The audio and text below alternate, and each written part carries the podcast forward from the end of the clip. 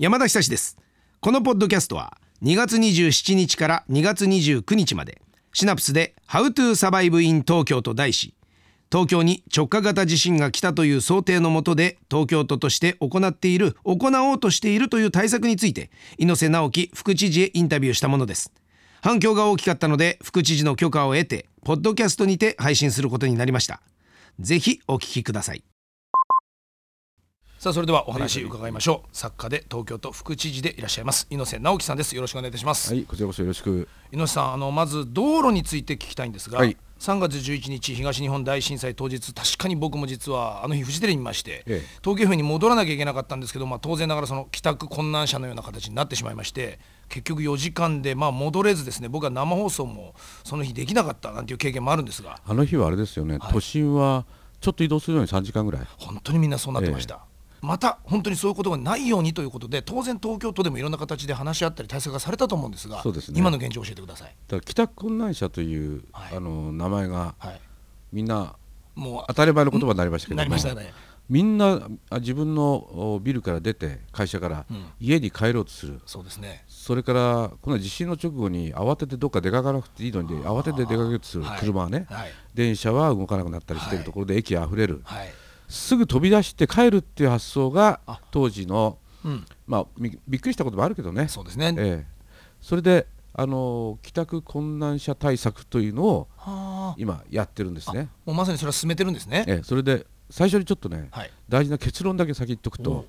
とにかくみんな慌てて飛び出すのは、はい、それはね家のねおばあちゃんが介護で心配だとか、はい、それからあの女の人で働いてる人はね、うん、保育園にちっちゃい子供がいるとか、うんこれはもうね早く帰んなきゃ、はい、という人は確かに帰んなきゃいけないんだが、はい、まずは安否情報を確認すればいいことね、うん、一つはね、はい、それで津波天然湖っていうのありますね、津波が来たらもうとにかく逃げろと、それがあの津波対策ですが、大都会の帰宅困難者対策はまずは移動するな。これなんですよね。まずみんなちりぢりばらばらに出る必要ないよと、はい、出たら350万人溢れたわけですが。当然あなるわけですから。でまずは移動するなっていうのが結論で安否確認ね、はい、安否確認。まあ急がなきゃいけない人はいるよ。その人はもう帰る、やむを得ずっていうのは、はい、だけどそうじゃない人がほとんどの場合、はい安否確認したらとにかく自分の会社にいる。で会社にいるっていうことはどういうことかっていうと、会社に備蓄した食料や水があるということを前提にして会社にいるそうしておけばそこで少しの間は生きながられることだってできるわけだし。3日分の義務を果たすという条例を今度の議会に出ます。そうか今まではもし会社にいたとしたってその備蓄がなければやっぱり不安になるから出てきますけど、ええ、72時間。だから一応パンとか水とか毛布とか、はい、72時間とにかくいられると。ああ安心ですねそれは。それが一つね、はあ、それとただいるんじゃねえよと、はい、道歩いてるやつを助けろとトイレありますよとかね、あの声かけもできるし。ちょっとこの1階のフロアうち空いてますからどうぞとかね、はいはい、というのはね350万人帰宅困難者あふれるんだけど、うん、実は買い物に来たり観光に来たりしてる人が100万人別にいるんだよね。だからそれはもちろんその帰宅困難者は例えば東京都庁のこの1階フロアだとかね、うんうん、それもちろんデパート開けてくれたとことかそれから学校やねあのビッグサイトのような施設とか、はい、そういうところにいるいいるんだけれどもやっぱりデパート開けてくれたり自分の会社の1階のフロア開けてあげたりとかみんなで助け合うようなところがあればそれを吸収できるだろうと。はあ、これでかなりの人数はやっぱりカバーできますか？あできます。だからまずねそのだから備蓄ゼロの、はいね、建物にいても。50階建てのビルが備蓄ゼロだったら、うん、それみんな外で出てきちゃったらそれはたまんないよね、はい、そこに72時間ありますよと。まず自分の会社分ありますよと。少し自分の会社分より余計置いといてねと。まあ、ここ自分の会社分までは義務ですが、はい、あとは考え方ですね。みんなで助け合いましょうということだから、はい、そういうことで自分の会社の人だって慌てて帰らなきゃならない事情の人は帰るわけだから、うん、途中の会社の人がそこでトイレを貸してくれたりとか、はいはい、途中の水を補給してくれたりすればいいわけですから行政に頼ると言っても、例えばこの都庁の建物でも置いとく場所とか置いとく量限られてるよね。あるいはその郊外の方に備蓄倉庫があったりするよね、うん、それだけでもそんなの運んで配ってたら、うん、そうですね。間に合わないですね。実際東北の震災は、はい、結局遠くにあるものを運んでるだけでも、わけわかんなくなっちゃったわけでね、はい、だから自分の場所に置いとくのが一番いいわけだよ、うんはい、そういうことがまず徹底するということで行政は行政で徹底するけれども、はい、民間も民間で徹底すると。行政が民間の分まで全部引き受けたら配達するのに時間かかって結局は無駄になっちゃうよねと。いうことですよね。それから行政ばっかり頼ると行政は役人の数増やすしかないから。そうしたら税金だとかいろんなもの大きな政府になって税金が多くなるだけだから。ですね、ええ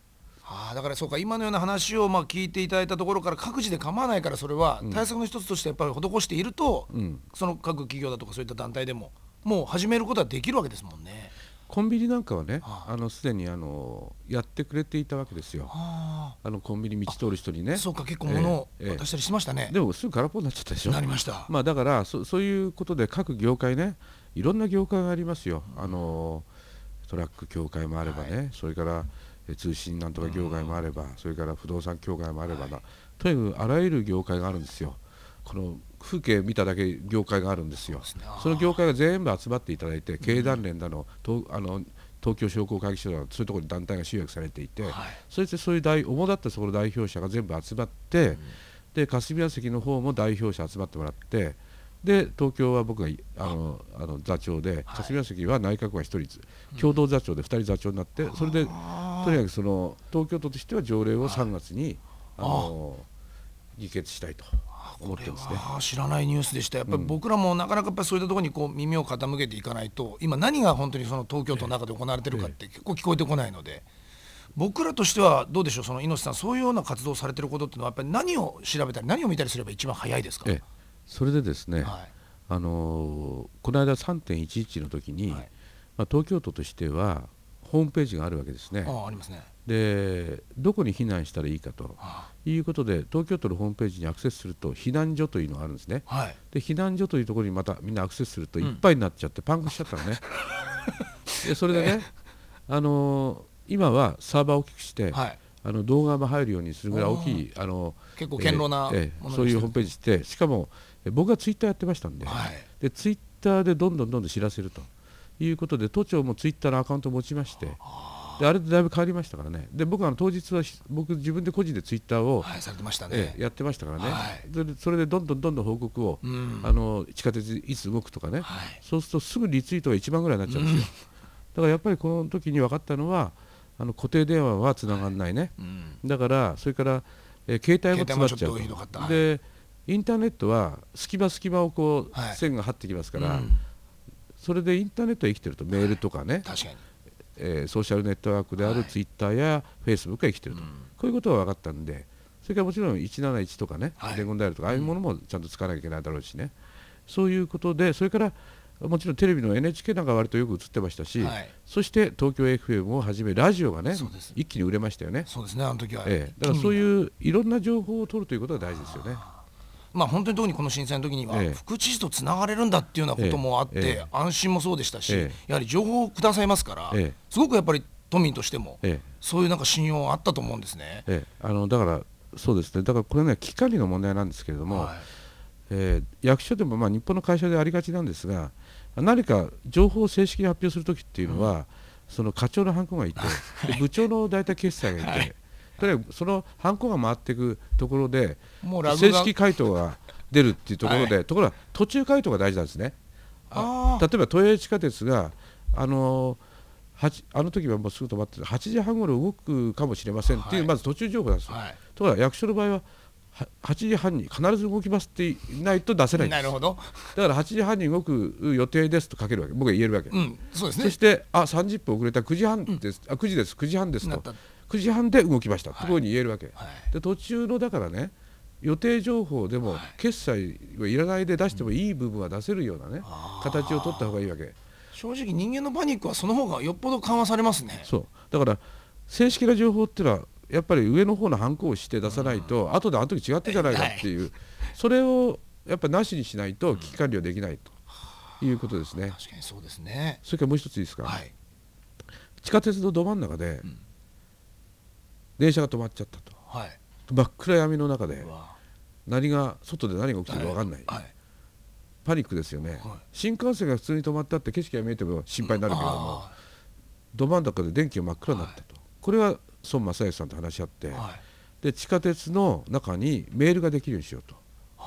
で今電信線はわしてますから、ねはい。はい、工事やってます。やろうと思えば別にそこがつながれるんですね、ええ、地下鉄の駅と駅のど真ん中で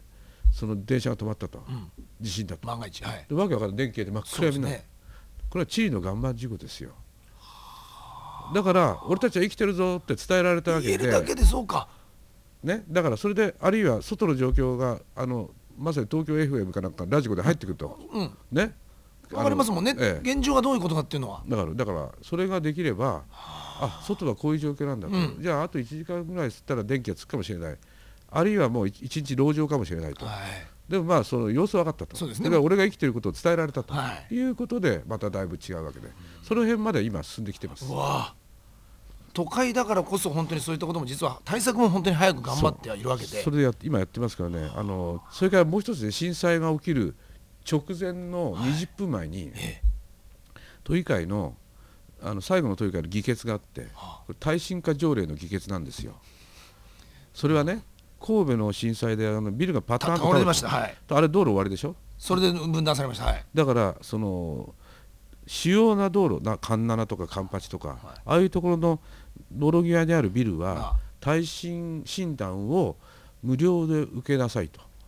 しか受ける義務はあります。そうしようともそしてもし改築する場合には、うん、えー、補助金を国と補助都の補助金に都の補助金をさらに積みまして、はい、自分が負担するのは6分の1でいいですよと。そこを決めた条例が通ってはいここあのこの3月の議会終わりですってところで揺れたんですか？揺れたんです。それから20分後に。いや